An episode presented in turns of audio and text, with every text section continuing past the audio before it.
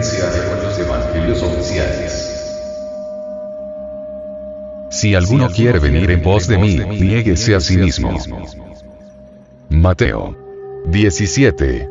24. La religión cristiana, aunque representada en la actualidad por una abrumadora cantidad de corrientes, en una forma general aspira a obtener cierto control sobre algunos de nuestros defectos de tipo psicológico o yoes, considerándolos como pecados del griego. No dar en el blanco. Como algo que nos aleja de Dios. Excepto en los extraños casos de los varones y mujeres que buscan la santidad, la actitud promedio del creyente hacia la transformación interior es pasiva y limitada. Muy pocos intentarían seguir aquel mandato que el fundador de su religión les legara. Sed, pues, perfectos, como vuestro Padre que está en los cielos es perfecto. Mateo 5. 48. ¿Cometería Jesús de Nazaret el error de pedir a sus seguidores algo que no fuera posible de realizar? Sed perfectos. Si en realidad pidió tal cosa, podemos preguntamos. ¿Qué hace el practicante de esta doctrina para ser perfecto? Dicho de otra manera, trabaja constantemente sobre sí mismo buscando perfeccionarse. ¿Qué pasaría si desapareciese de nosotros la lujuria, la envidia, la ira, la codicia, el orgullo, la pereza, la gula, etcétera? etcétera?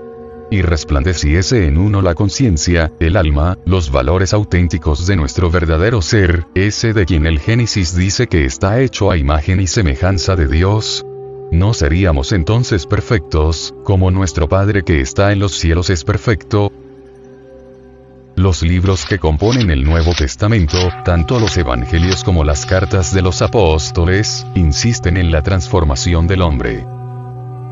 Jesús de Nazaret da una serie de indicaciones maravillosas a la conciencia de cada uno de nosotros, como el sermón de la montaña, que el ego, el yo psicológico y pluralizado, que cada uno de nos lleva adentro, no podría seguir.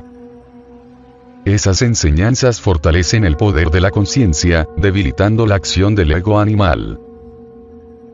La enseñanza radical de la eliminación del ego, de la erradicación del mal en nosotros, se encuentra plasmada en forma explícita en las sagradas escrituras, tras la parábola y la alegoría. Estamos de acuerdo con los autores que consideran que, sin descartar su autenticidad histórica, ciertos pasajes contenidos en los evangelios, los encontramos en enseñanzas de otros maestros antes de Jesús. Esto indica la unidad que hay en las enseñanzas que se dan a la conciencia humana. Que han constituido a todos los pueblos del orbe.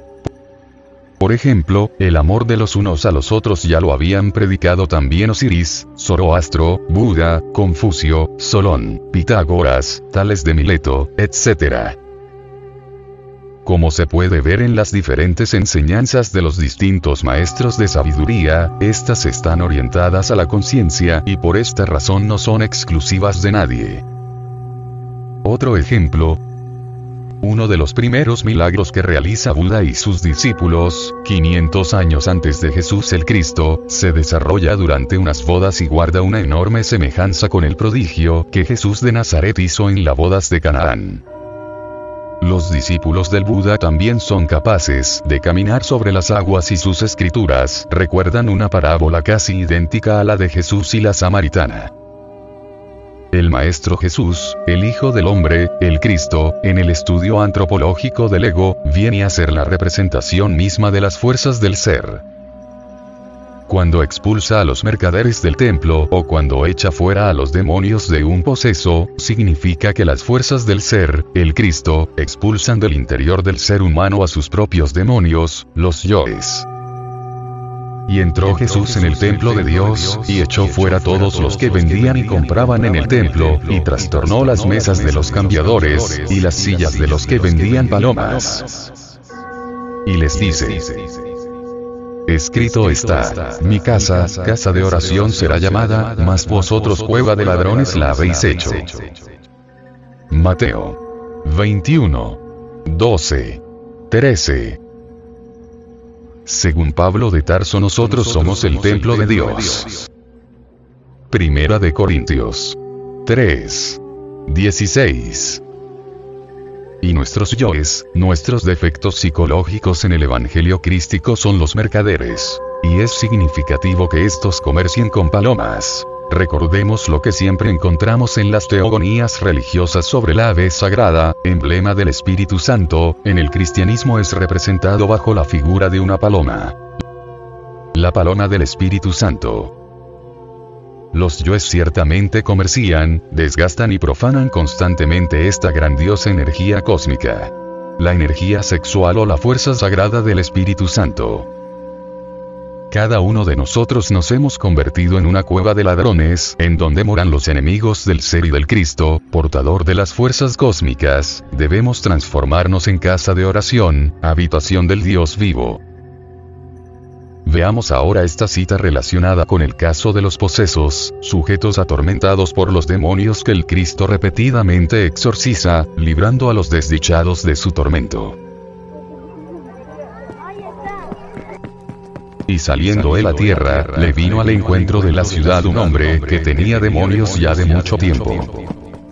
Y no tenía vestido, ni estaba en casa, sino por los sepulcros el cual, como vio a Jesús, exclamó y se postró delante de él y dijo a gran voz, ¿Qué tengo yo contigo Jesús, Hijo del Altísimo?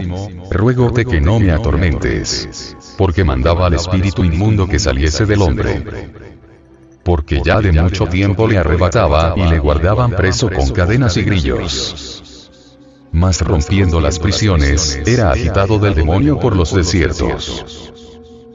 Y le preguntó Jesús, diciendo, ¿qué nombre tienes? Y él le dijo, Legión. Porque muchos demonios habitaban en él. Y le rogaban que no les mandase ir al abismo.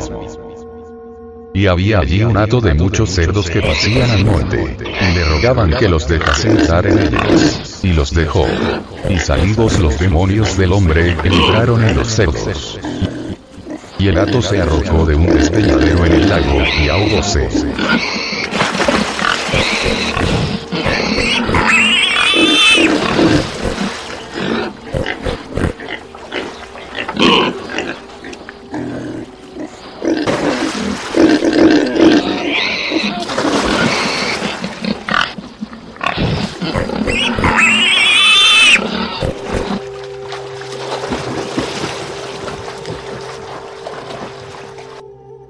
Mateo 8. 28. 33. Las legiones eran unidades militares que constaban de varios miles de soldados, a veces, como la décima. Legión romana, hasta de más de 5.000 soldados. De manera que cuando los demonios responden a Jesús que son legión, están señalando una verdadera multitud. Si esto lo trasladamos a nuestra psiquis, podemos advertir a los incontables yoes que nos caracterizan posesionados de nuestra vida. Los edos, en los que los demonios se introducen para luego despeñarse y ahogarse en el lago ardiente, el infierno, indican la degeneración, la involución, a la cual los yoes nos conducirán inevitablemente, a menos que hagamos la revolución de la conciencia para impedírselos. Como ya hemos platicado en clases anteriores, de esta aglomeración de los agregados psíquicos o yoes, siete son la cabeza de esta tenebrosa legión, son los siete pecados capitales. Jesús el Cristo se refiere a ellos como a siete espíritus inmundos. Cuando el espíritu inmundo ha salido del hombre, anda por lugares secos, buscando reposo, y no lo halla. Entonces dice, me volveré a mi casa de donde salí. Y cuando viene la haya desocupada, barrida y adornada. Entonces va y toma consigo otros siete espíritus peores que él, y entrados, moran allí. Y son peores las cosas últimas del tal hombre que las primeras. Así también acontecerá a esta generación mala. Mateo 12. 43.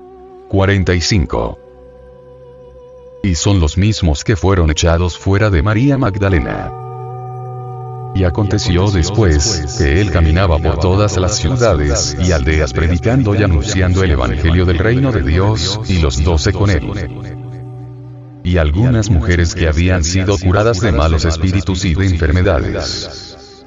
María, que se llamaba Magdalena, de la cual habían salido siete demonios. Lucas 8. 1.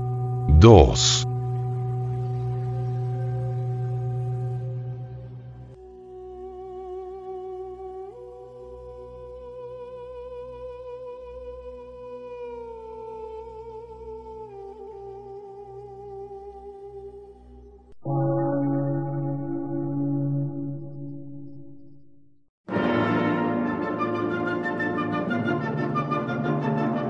Emisora, gnóstica, transmundial.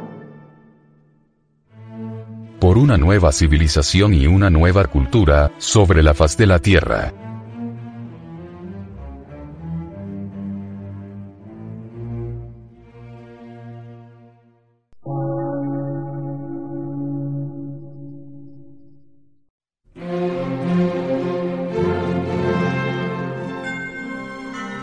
Medio de radiodifusión.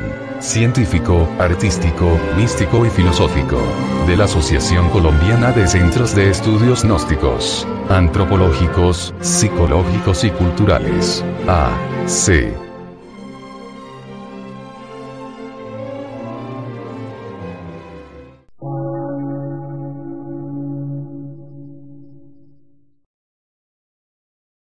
Lectura en movimiento.